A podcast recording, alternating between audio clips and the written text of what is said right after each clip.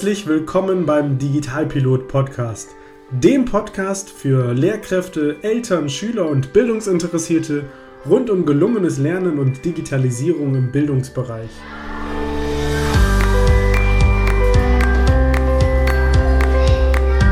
Was ist eigentlich Digitalisierung im Bildungsbereich? Brauchen wir sowas? Verändert sich Lernen durch Digitalisierung? Und wie genau läuft das eigentlich mit den Tablets in der Schule? Welche Chancen und Herausforderungen bringt Digitalisierung für das Lernen mit sich? Viele spannende Fragen und noch viel mehr spannende Antworten erhältst du in genau diesem Podcast.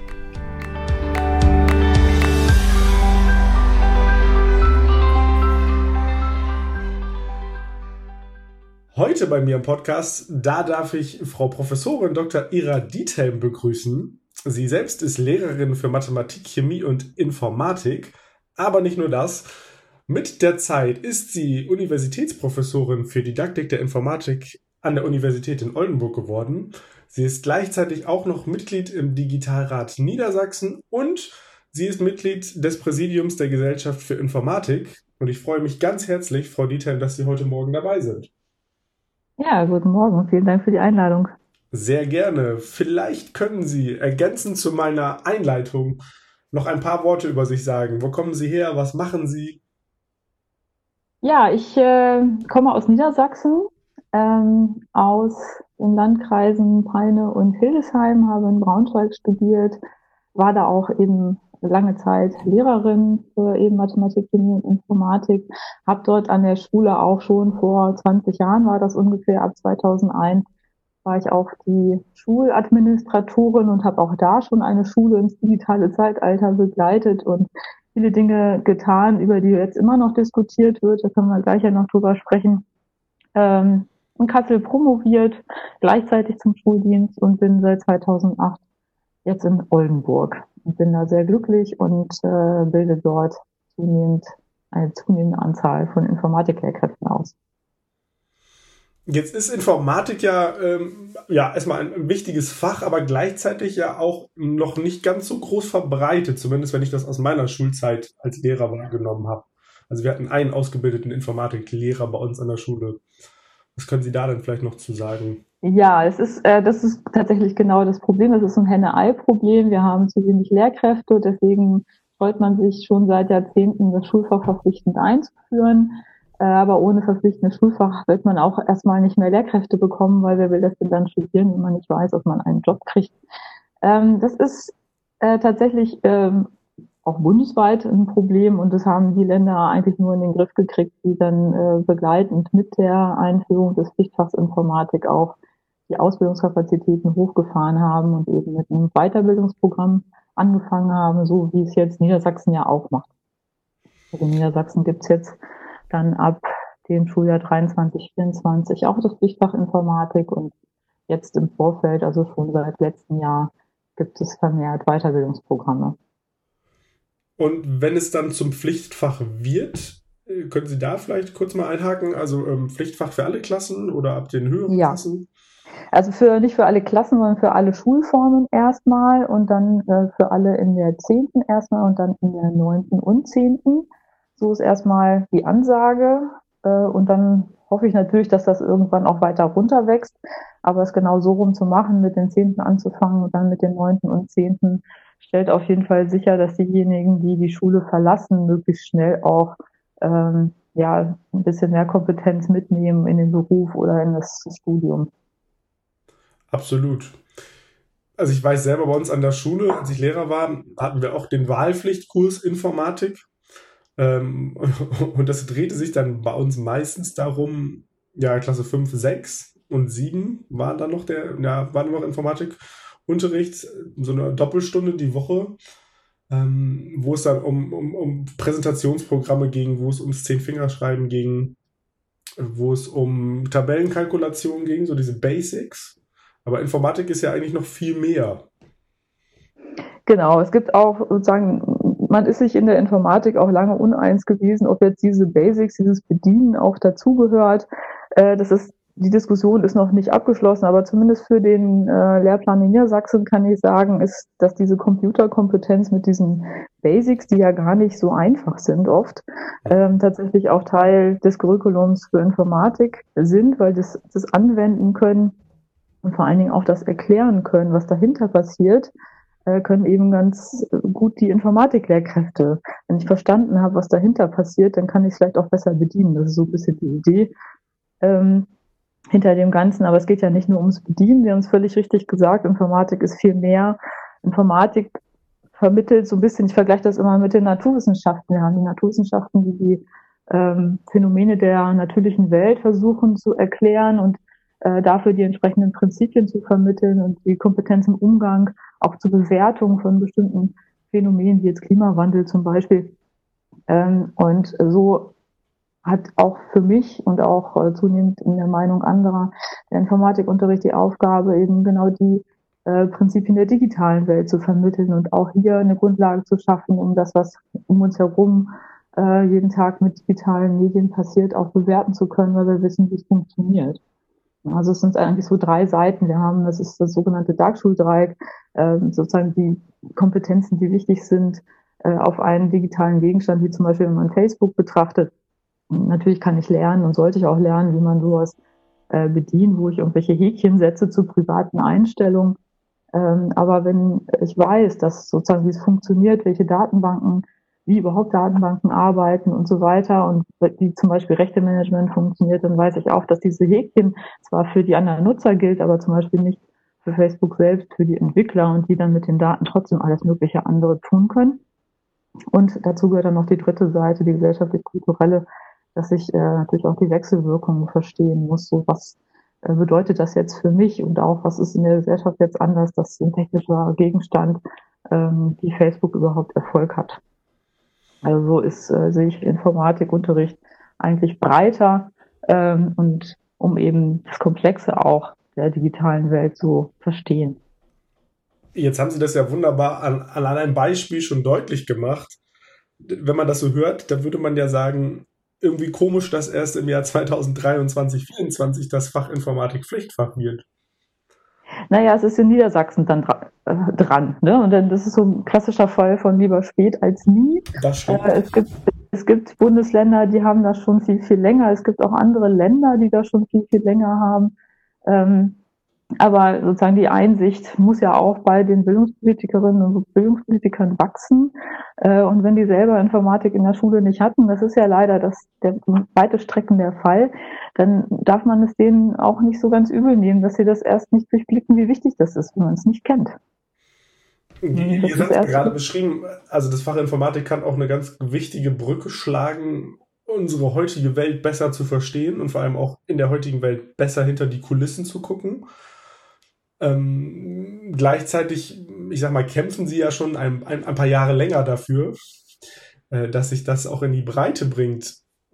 Haben Sie denn so Gründe für sich formuliert, warum wir uns allgemein eher schwer mit dem Thema tun? Warum wir uns, also wer ist wir? Also, also nicht wir beide. nicht wir beide. Die Menschen, die Menschen an sich tun sich die Menschen an sich tun sich mit allen Dingen schwer, die sie erstmal nicht kennen. Das, das, äh, das war schon so, zu Zeiten so, äh, wo man noch dachte, dass die Erde eine Scheibe ist oder dass die Sonne sich um die Erde drehen würde. Ähm, und zu verstehen, ähm, dass es das, das Digitale, was man ja nicht sehen kann, das ist so ähnlich ähm, wie eben, dass die Sonne sich dreht sich ja um die Erde, so, zumindest nehmen wir das so wahr. Äh, wenn wir morgens aufstehen, ist äh, die Sonne auf der einen Seite und wenn wir schlafen gehen, ist die Sonne auf der anderen Seite. Also muss es ja eigentlich so rum sein. Und nur durch wissenschaftliche Erkenntnisse haben wir und auch durch Schulbildung haben wir in, gelernt, das eben zu akzeptieren, dass es eigentlich andersrum ist. Und deswegen und aufgrund vieler anderer Dinge dann auch in die Lage versetzt zu werden, zum Beispiel um den Zusammenhang zwischen meinem Mittagessen und dem Klimawandel möglicherweise herzustellen. Ähm, und das ist halt ein langer Prozess. Äh, und wenn das, das Digitale ist alles unsichtbar. Wir haben zwar in meinem Fall jetzt so eine schwarze Kiste vor mir ähm, und das ist aber eigentlich auch so eine flache Oberfläche. Das ist so ein bisschen auch an die Erde. Also das digitale Welt ist auch irgendwie für die meisten eine Scheibe und die Scheibe von einem Display von einem Tablet, von einem Smartphone und dass die eigentlich viel größer ist, ähm, ist auch von, ja, ich denke aus kognitionspsychologischer Sicht durchaus verständlich, dass sich die Menschen erstmal dagegen wehren, das anzunehmen, dass es viel größer ist. Das finde ich ein total, total klasse Vergleich. Also es macht es total greifbar. Weil, ähm, und es ist, dass die Prinz und es wird jeden Tag sieht es irgendwie anders aus. Äh, und man kann sich dann eben auch nicht vorstellen, dass ähm, da Prinzipien dahinter sind, die äh, immer gleich sind. Das war ganz auch lange ein, ein Argument von Bildungspolitikerinnen und Bildungspolitikern, die gesagt haben, hey, das brauchen wir nicht unterrichten in der Schule, das veraltet zu schnell. Ähm, weil sie eben auch nur diese Oberfläche gesehen haben und auch nur wahrgenommen haben, dass sich das jeden Tag verändert. Äh, aber dass zum Beispiel die Prinzipien, auf denen das Internet funktioniert, schon 50 Jahre alt sind, äh, das ist dann auch schwer zu begreifen für die meisten, weil es eben ähm, eben die Grundprinzipien sehen eben anders, sind, sind weitgehend unveränderlich vom, äh, vom Internet, aber in dem Moment, wo ich als Mensch, ähm, das ist, ist ja von Menschen gemacht, so ein, so ein Riesensystem habe, ist es natürlich auch etwas, wo ich die Menschen darauf vorbereiten muss, und das, da komme ich dann zu dem Bildungsgedanken, ähm, dass sie verantwortlich mit so einer Technik umgehen, weil wir eben im Prinzip jeden Tag das Internet neu erfinden könnten. Zum Glück gibt es ähm, Mechanismen, äh, die das schützen, dass das Internet eben auch so erhalten bleibt. Aber äh, auch da müssen wir die Menschen darauf vorbereiten, dass es auch eine, eine große Macht mit sich bringt, äh, die Digitalisierung. Und wir müssen die Menschen, damit eben auch die Kinder und Jugendlichen, äh, auch dafür ausbilden, das einschätzen und auch benutzen zu können, im Sinne von, dass sie sich selbst damit auch ähm, ja, ihre Persönlichkeit ausdrücken und auch ähm, das verantwortlich benutzen. Ja, das Internet ist ja grundsätzlich erstmal immer da, ne? Das ist wie, wie die Luft heute irgendwie. Es ist halt, es ist halt da. Also ich glaube, gerade unsere Kindergeneration, die kennt das ja gar nicht anders. Ja, genau. Es gibt ja diesen Spruch irgendwie, wie habt ihr denn, seid ihr denn früher ins Internet gegangen, als noch keine Computer gab? Äh, das, äh, weil es eben immer da ist. Und das ist ja auch tatsächlich der, ähm, Grund gewesen, ähm, durch sozusagen das, das Hauptziel des Internets, ja, das wurde, das ARPANET wurde genau mit dem Ziel ja geschaffen, dass es immer da sein kann, dass es nicht ausfällt, dass es keine, dass man es nicht einfach abschalten kann. Also ich finde total schön, so aus ihren Worten heraus und wie sie es formulieren, höre ich ganz viel Optimismus und ganz viel positive Gedanken. Also gar nicht mal so, es läuft nicht oder wir müssten viel mehr in der Gesellschaft machen, sondern ja, so eher so, so ein Anpacken und ich bin guter Dinge, dass das, was wir da gerade machen, total gut und sinnvoll ist. Und das finde ich total schön. Ja, ich finde, also ich, ich meine, was soll man denn machen? Dinge, die man nicht verändern kann, soll man auch positiv begegnen. Und das versuche ich natürlich auch. Und so ist die Corona-Krise für mich auch eine Chance. Dass, äh, weil viele Menschen haben jetzt ähm, die Chance gehabt, festzustellen, äh, Digitalisierung ist gar nicht so schlimm. Ja, sie hilft sogar, äh, zum Beispiel, um weiter am Arbeitsgeschehen teilzunehmen, um sich äh, weiterhin trotzdem mit Freunden irgendwie abends ein Bierchen zu trinken, dann eben per Videokonferenz und nicht äh, in der Kneipe. Das geht, geht auch. Ne? Es ist, äh, äh, muss man erstmal nur ausprobieren. Also in unserem privaten Umkreis haben wir dann alle äh, erklärt, wie Jitsi funktioniert und dann äh, benutzen das sogar meine Schwiegereltern, die 80 sind. Also das ähm, funktioniert und da haben viele jetzt dann auch endlich einen Grund gehabt, sich damit zu befassen. Äh, haben gemerkt, es einiges, tut gar nicht so weh, wenn man es macht. Genau, es tut gar nicht so weh. Und, und einige, einige hatten eben auch dann die Zeit, äh, ja. sich endlich damit zu befassen, sowohl den Grund als auch die Zeit.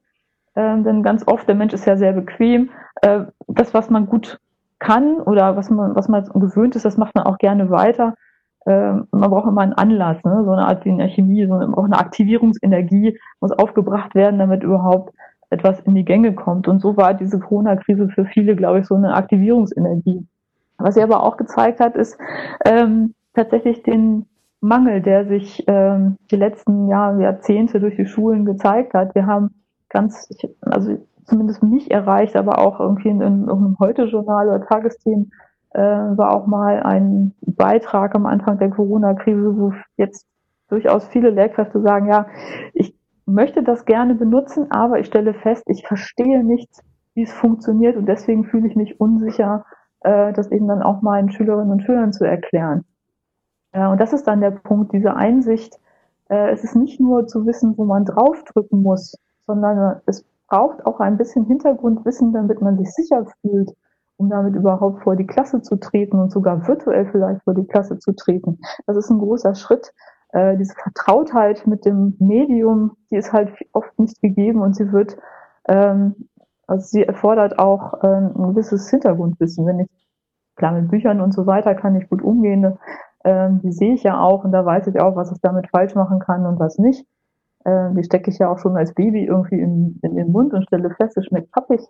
Das kann ich äh, mit dem Digitalen schlecht. Und da fehlt eben die Vertrautheit und das Hintergrundwissen. Das ist, das hat die Corona-Krise jetzt auch gezeigt und ich glaube, ähm, oder ich hoffe vielmehr, dass sich das auch dann in den Lehrerausbildungsgegenständen, also in den Studiengängen, aber auch in den Studienseminaren äh, und auch natürlich in vielen Fortbildungen jetzt niederschlägt.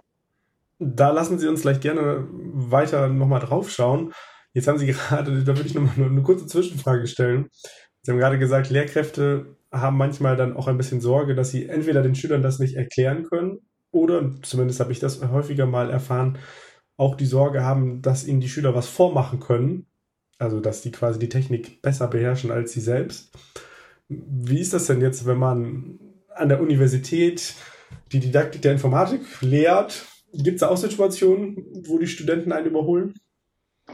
Das hat, ähm, also diese Metapher des Überholen und Vormachen hat ja ähm, erstmal als Grundannahme, dass die Lehrkraft mehr können sollte als äh, die Schüler und die Schüler dorthin bringt, wo man vielleicht äh, ist, dass es so, ein, so einen eindimensionalen Weg dahin gibt.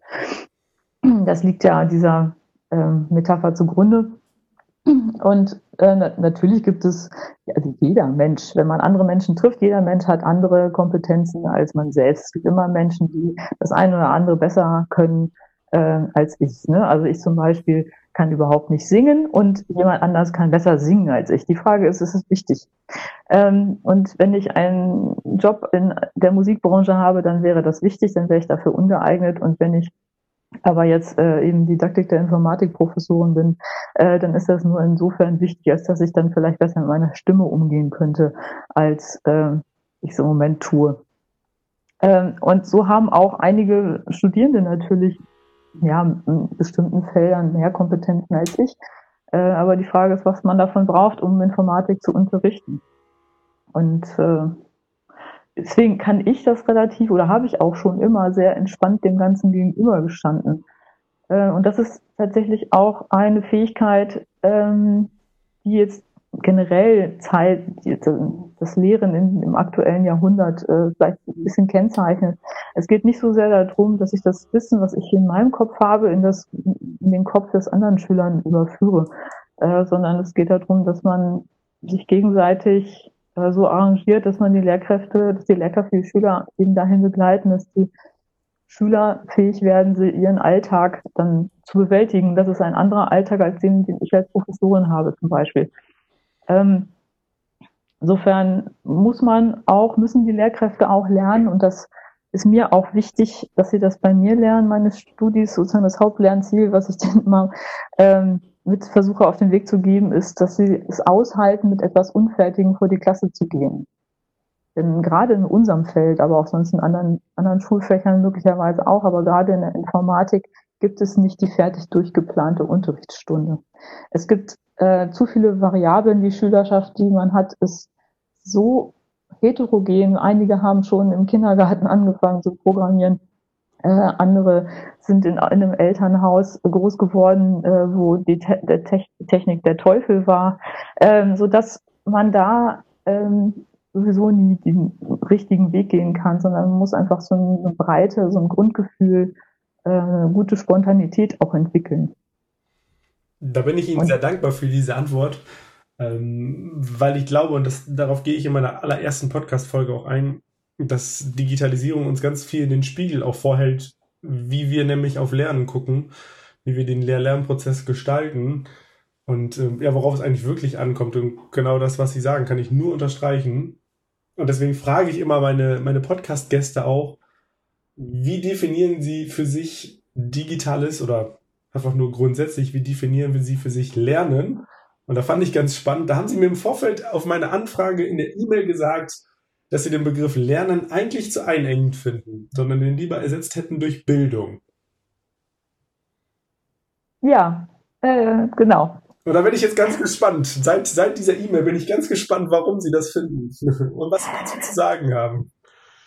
Nun, das ist äh, dieses Lernen, sozusagen diese, diese Fragerichtung digitales Lernen. Generell ist natürlich das Adjektiv digital bei Lernen äh, fragwürdig. Ne? Man genau, also ist natürlich, ist natürlich eine auch eher sozusagen eine umschreibende ähm, Phrase, die, die nicht wörtlich zu nehmen ist. Ähm, bei Lernen geht, denken viele Menschen äh, daran, dass es äh, Dinge auswendig zu lernen oder bestimmte Fakten zu lernen oder Fähigkeiten zu lernen äh, gibt, gibt äh, wie das einmal eins und so weiter. Und natürlich das einmal eins, wenn wir mal dabei bleiben, kann ich auch digital unterstützend lernen.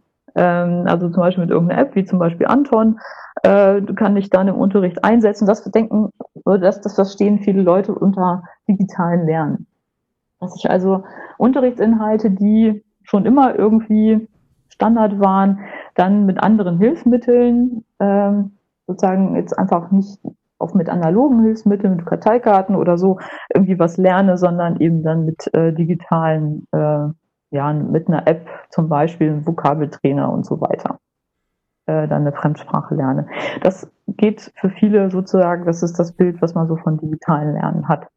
Ähm, und deswegen habe ich ähm, ja so vehement in der E-Mail gleich geantwortet und gesagt, nee, das ist, ist mir zu wenig, ähm, denn Bildung und Schulbildung, der Bildungsauftrag, den die Schulen haben, ja fast viel mehr. Es geht nicht darum, irgendwelche festgelegten Unterrichtsinhalte möglichst effizient zu vermitteln. Äh, und dass vielleicht das mit digitalen Hilfsmitteln besser geht als äh, mit anderen. Das muss immer noch die Lehrkraft entscheiden. Und äh, da sind wir dann wieder, dafür muss sie entsprechend auch ausgebildet sein, um das beurteilen zu können. Äh, sondern es geht auch darum, und deswegen der Wort, das Wort Bildung, ähm, dass eben tatsächlich in dem Sinne, in dem es eigentlich auch im Bildungsauftrag gemeint ist, nämlich im Kantschen Sinne, die bildenden Menschen ähm, auf der Basis äh, der freiheitlich-demokratischen Grundgedanken zu einem mündigen Bürger heranzubilden, äh, das ist einfach größer. Und wenn wir ähm, sozusagen damit dann auch den Bildungsauftrag ernst nehmen, dass wir also die Menschen, die Schülerinnen und Schüler, die die Schule verlassen, äh, in, auf ein Leben in dieser digitalen Welt so vorbereiten, dass sie äh, eben die Demokratie achten, dass sie Gleichberechtigung achten, dass sie vorbereitet sind auf, ein, äh, auf ihren beruflichen Alltag, aber auch im privaten Leben an der digitalen äh, Gesellschaft teilzuhaben, dann merken wir so langsam, dass das mit zum Vokabeltrainer zum Beispiel nicht ausreicht, sondern dass wir auch das Digitale selbst thematisieren müssen. Das Für und Wider von bestimmten Geschäftsmodellen zum Beispiel im Netz, ähm, das äh, zum Beispiel äh, das Freemium-Modell, einige Sachen sind erstmal umsonst und wenn man mehr will, dann muss man eben auch was bezahlen äh, oder Nutzung statt Besitz. Ich, ähm, ich habe keine, ich persönlich habe noch ganz viele Video Kassetten sogar im Keller, aber auch Video-DVDs im Schrank. Aber die meisten Leute gucken einfach Streaming-Dienste, äh, dass man so etwas thematisiert, wo ist das für und wieder und was hat das zum Beispiel auch äh, mit dem Energieverbrauch zu tun. Ähm, oder äh, tatsächlich dann zu verstehen, was überhaupt jemals funktionieren würde, äh, wie überhaupt das Internet grob funktioniert, dass es über ganz viele verschiedene äh, Computer geht, äh, das, die man nicht einfach kontrollieren kann. So manche Gesetzesvorschläge ähm, strotzen so ein bisschen vor der Idee, dass man das einfach kontrollieren könnte. Äh, kann man aber nicht, ähm, weil es eben genau dezentral und unausfallbar sich ausgedacht wurde. Äh, und dass man sozusagen die, äh, ja, die Grundarchitektur des Internets verstanden haben muss, damit man überhaupt vernünftig damit umgehen kann äh, aber auch was vielleicht Computer niemals können. Äh, das gehört für mich auch dazu, dass man äh, nicht ein bisschen wegkommt von der Vorstellung, wenn sich Informatiker nur gut genug anstrengen, dann wird schon alles gut. Äh, das äh, ist einfach nicht der Fall. Ähm, es gibt bestimmte Dinge, die niemals funktionieren werden und das ist auch wissenschaftlich belegt. Äh, und ein ganz einfaches Beispiel zum Beispiel ist, äh, wir alle kennen das, das hatte ich heute Morgen auch, bevor ich hier in die Sitzung kam, ähm, eine, eine, ist mein Rechner irgendwie hängen geblieben und dann fragt man sich ja immer so, ja, ähm, dann kommt so ein Fenster, wollen Sie warten oder wollen Sie das abbrechen? Und eigentlich stellt man sich vor, wieso kann denn der Rechner das nicht selbst entscheiden? Das müsste doch klar sein, dass äh, am besten sagt er mir doch, äh, du musst jetzt entweder fünf Minuten warten, dann bin ich fertig, oder wenn du willst, kannst du auch abbrechen und später machen. Das wäre das, was man eigentlich erwartet. Aber diese Tatsache zu berechnen, ob ein Prozess auf dem Computer jetzt irgendwie jemals endet oder nicht, ist tatsächlich unentscheidbar. Das ist ein, relativ alltägliches Beispiel davon, was niemals ein Computer wird berechnen können. Das hat Alan Turing 1950 schon gezeigt, dass das so nicht funktionieren kann. Keine Maschine, die auf den bekannten Architekturen funktioniert, äh, wird es jemals äh, entscheiden können. Oder ein anderes Beispiel, das zwar theoretisch entscheidbar ist, aber praktisch nicht wirklich gut ist, der perfekte Stundenplan in der Schule.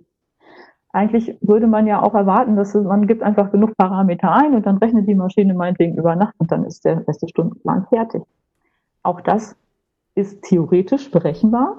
Das ist sozusagen ein Gegensatz zu dem, zu dem, äh, ob der Rechner abgestürzt ist oder nicht. Ist das, ist das tatsächlich berechenbar? Aber in der Regel äh, würden aktuelle Hochleistungsrechner dafür zum Beispiel 500 Jahre brauchen. Und dann ist der Stundenplan einfach nicht mehr äh, sinnvoll. Oh, ja, und ich kann mich äh, erinnern, das wird immer noch ganz viel Nacharbeit in die Stundenplanerstellung rein. Ja, ja, genau. Deswegen, man, man hat natürlich dann so ein, äh, man, man geht so einen Mittelweg, man versucht erstmal, sagen wir, in dem Rechnen über Nacht den halbwegs besten Stundenplan, den man bis dahin hat, irgendwie anzunähern und dann darf der Stundenplaner noch ein bisschen hin und her schieben. Genau. genau. Also das, das, was Sie gerade gesagt haben, neulich sagte mal ein Podcast-Gast, brachte ein Zitat, dass Computer äh, dass Lehrkräfte das lehren sollten, was Computer uns nicht lehren können. Ähm, wie sehe denn für Sie so zeitgerechte, kindgerechte, konstruktivistische Bildung aus?